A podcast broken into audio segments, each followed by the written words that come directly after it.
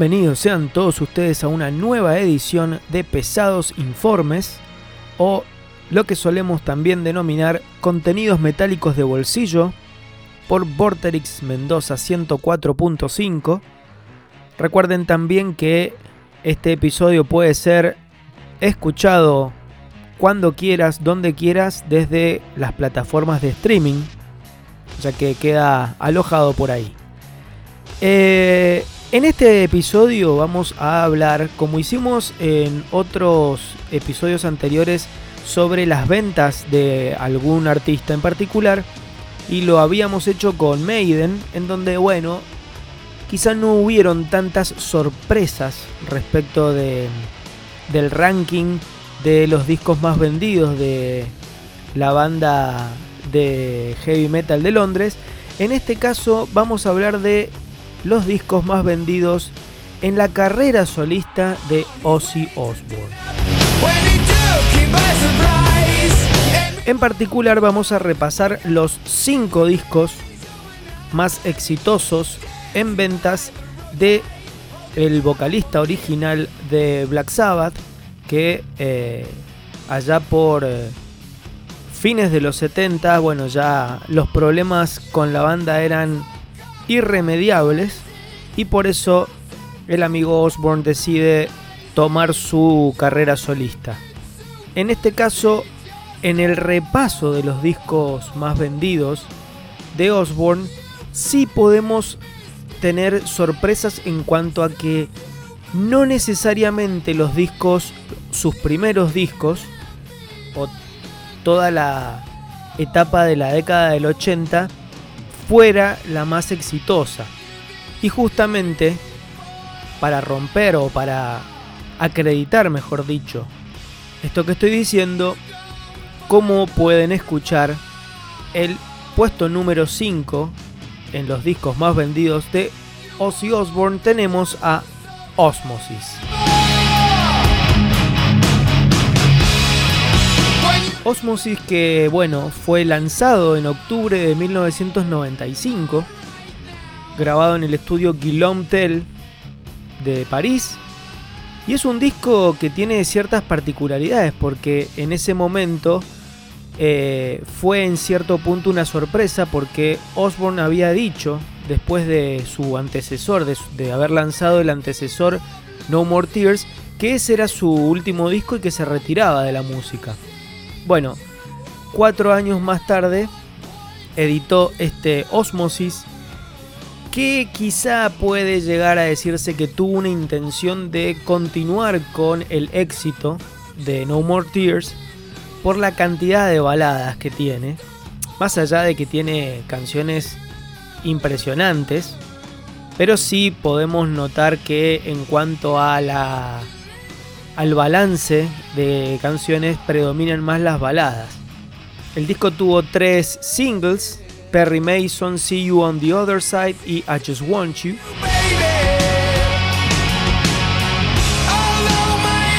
Convocó a Zach Wild y es el único disco que tiene en el bajo a Geezer Butler, su compañero de banda en Black Sabbath. Como otra particularidad de, este disco es el que mejor rankeó en Billboard 200, o sea, tuvo mucho más éxito en Estados Unidos que en Inglaterra, alcanzando el puesto número 4. Bueno, y en cuanto a las ventas, como dijimos, este es el puesto número 5 de los discos más vendidos de Osborne, alcanzó, o por lo menos se, se mm, tiene como número el de 2.200.000 copias vendidas.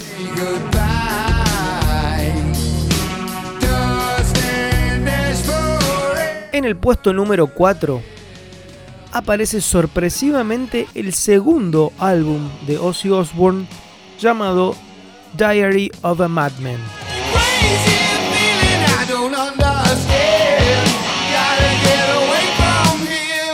El disco fue lanzado en noviembre del 81. Es el último álbum de Osborne con la participación de el maravilloso Randy Rhodes en guitarra. El álbum tuvo dos cortes de difusión, Flying High Again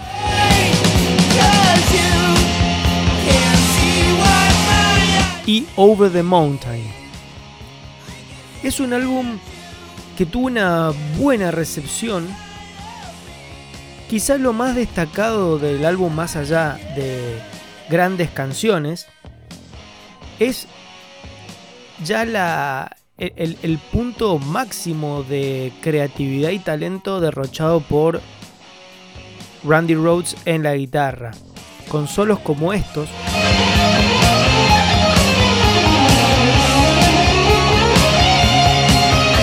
Donde ya quizás sale de la estructura de, del rock y del metal para aportar elementos neoclásicos, ya propios de, de otros estilos de música. Es uno de los álbumes para los fanáticos más importantes de la discografía. Y en cuanto a las ventas, como dijimos, estamos repasando el puesto número 4. Diary of a Madman fue certificado triple platino en los Estados Unidos, en donde se considera que ha alcanzado, o mejor dicho, ha superado los 3 millones de copias. Para ser más exactos, se habla de 3 millones 100 mil copias aproximadamente de álbumes alrededor del mundo.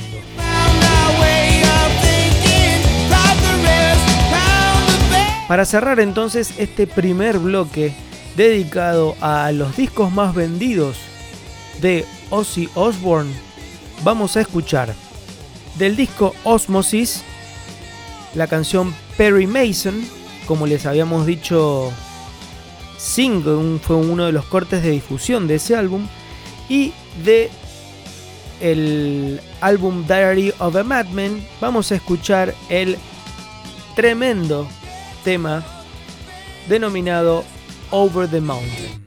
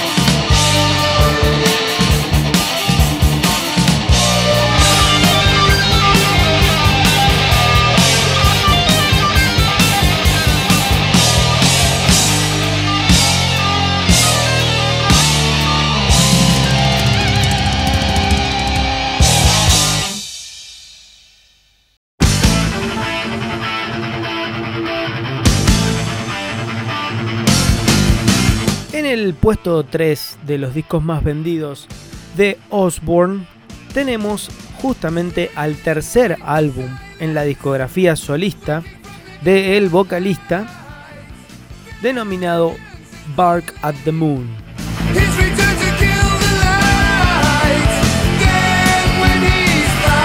Bark at the Moon que fue publicado en noviembre de 1983 es el primer álbum con la participación de Jakey Lee en guitarras en reemplazo del fallecido Randy Rhodes. Y después también intervienen Bob Daisley en el bajo y Tommy Aldrich en batería. El álbum fue muy bien recibido también, tiene grandes canciones, pero también a la vez tiene polémicas, porque es el primer álbum en donde em,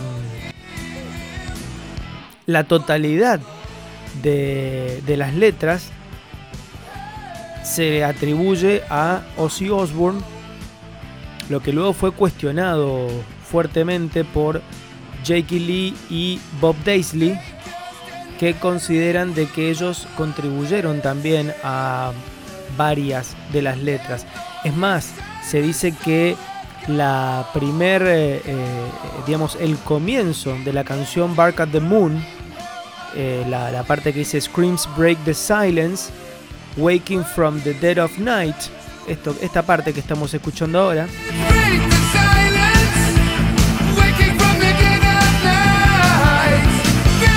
Se dice que fue escrita por justamente el guitarrista Jake Lee. Bueno, Sharon Osbourne en ese momento ya esposa de Ozzy lo negó rotundamente y eh, digamos le, sacó crédito básicamente a, a estos dichos y a estos reclamos. Bueno, en cuanto a, como les decía, la recepción fue muy buena. El disco tuvo tuvo bastante éxito, tuvo mucho éxito un poco criticado en cuanto a el segundo corte de difusión, que es una balada, esta que escuchamos ahora, So Tired.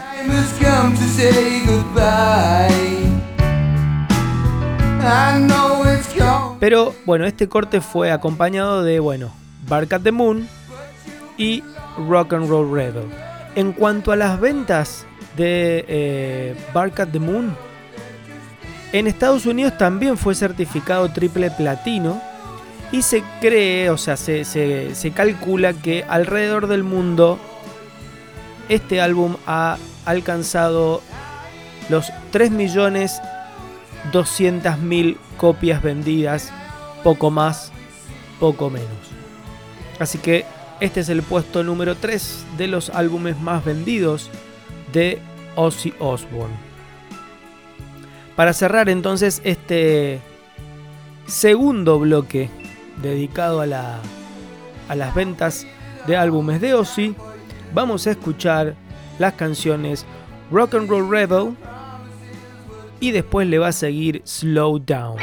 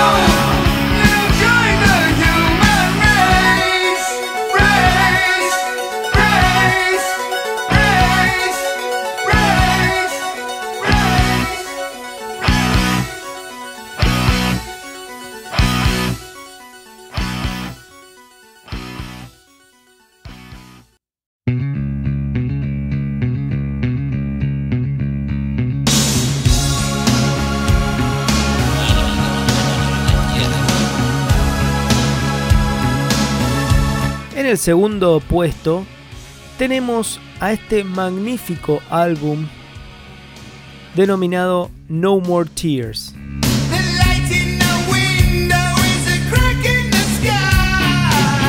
No More Tears, que es el sexto álbum de Ozzy Osbourne de su carrera solista.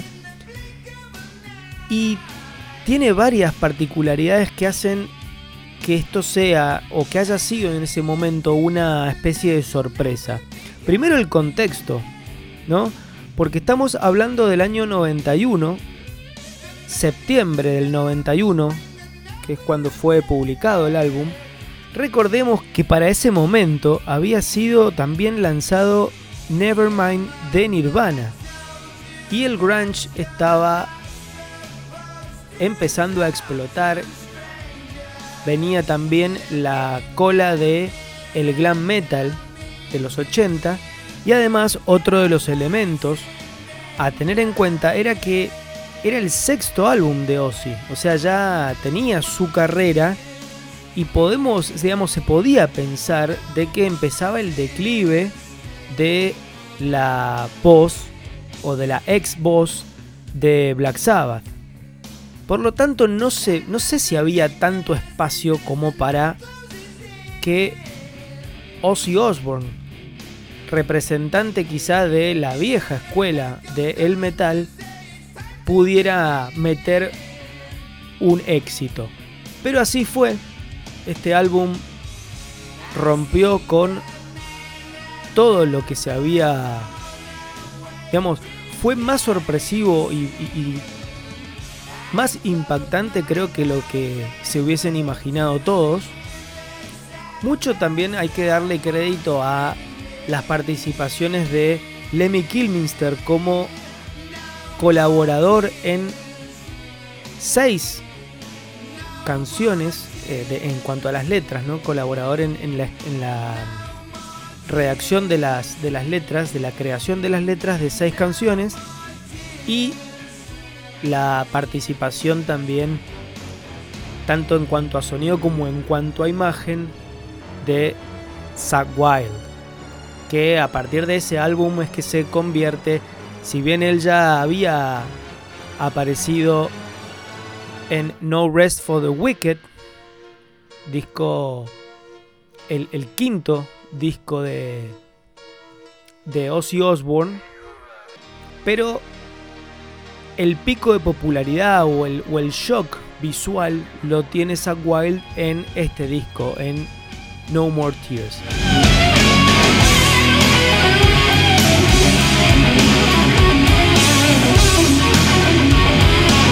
Bueno, en cuanto a la recepción de este álbum, tuvo una recepción bastante positiva. Muchos sitios, eh, muchas revistas, mejor dicho, eh, importantes de, ese momento, de, revistas especializadas, lo consideraron dentro de los mejores álbumes de, de Osborne. En cuanto a los singles, solamente cortó dos, No More Tears y este otro que fue también otro hit, Mama I'm Coming Home.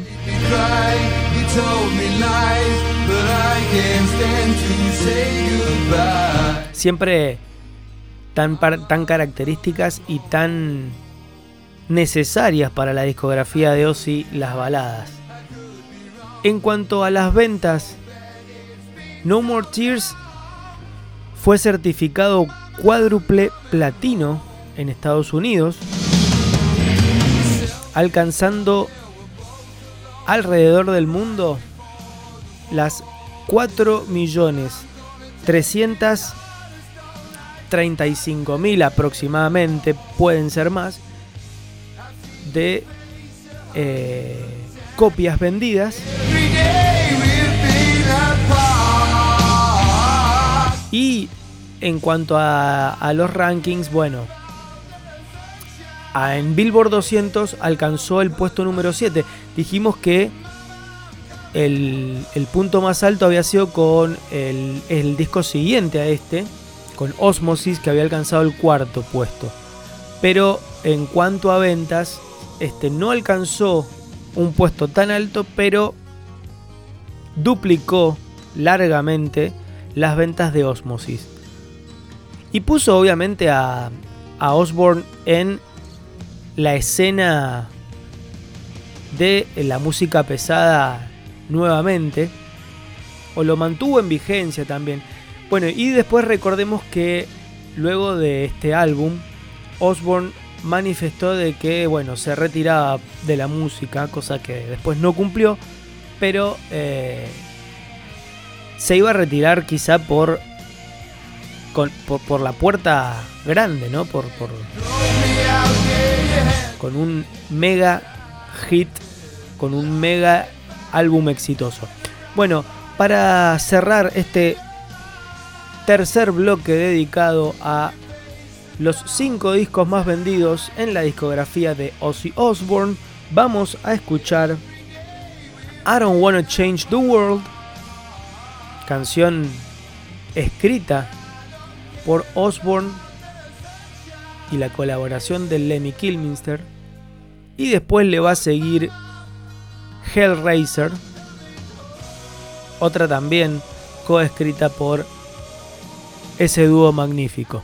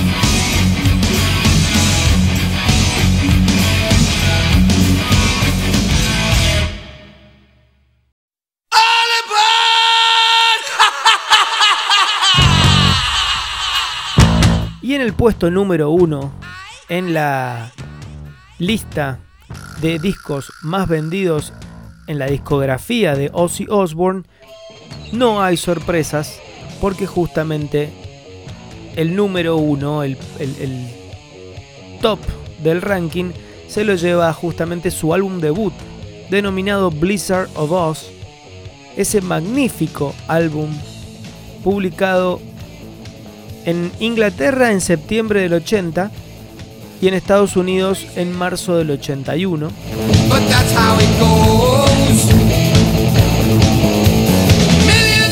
Es el álbum que tiene como debut también a Randy Rhodes en las guitarras.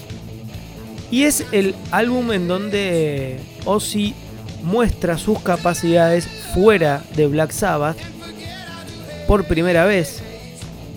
Recordemos que en un principio la banda de Ozzy se iba a llamar Blizzard of Oz, pero terminó llamándose el disco y él mantuvo su nombre al frente.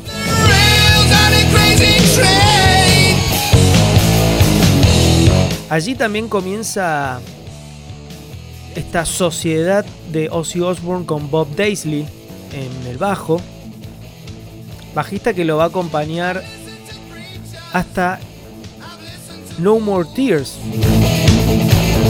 para que después fuera reemplazado por Mike Ines, que después se uniera a Alice in Chains. El álbum tiene un aire, o sea, es tan diverso en cuanto al sonido. Tiene canciones pesadas, pero con un aire optimista o con un aire divertido, como justamente esta canción que estamos escuchando, Crazy Train.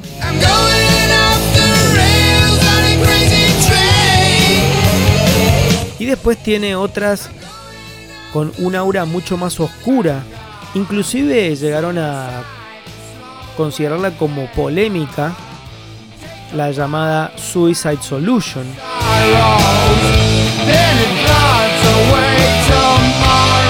Muy criticada por muchos por considerar de que mediante esta canción Ozzy Osbourne instigaba al suicidio.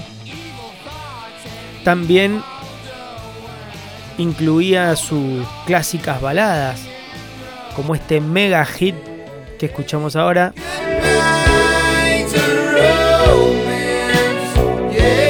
Que justamente fue la primera canción escrita para este álbum.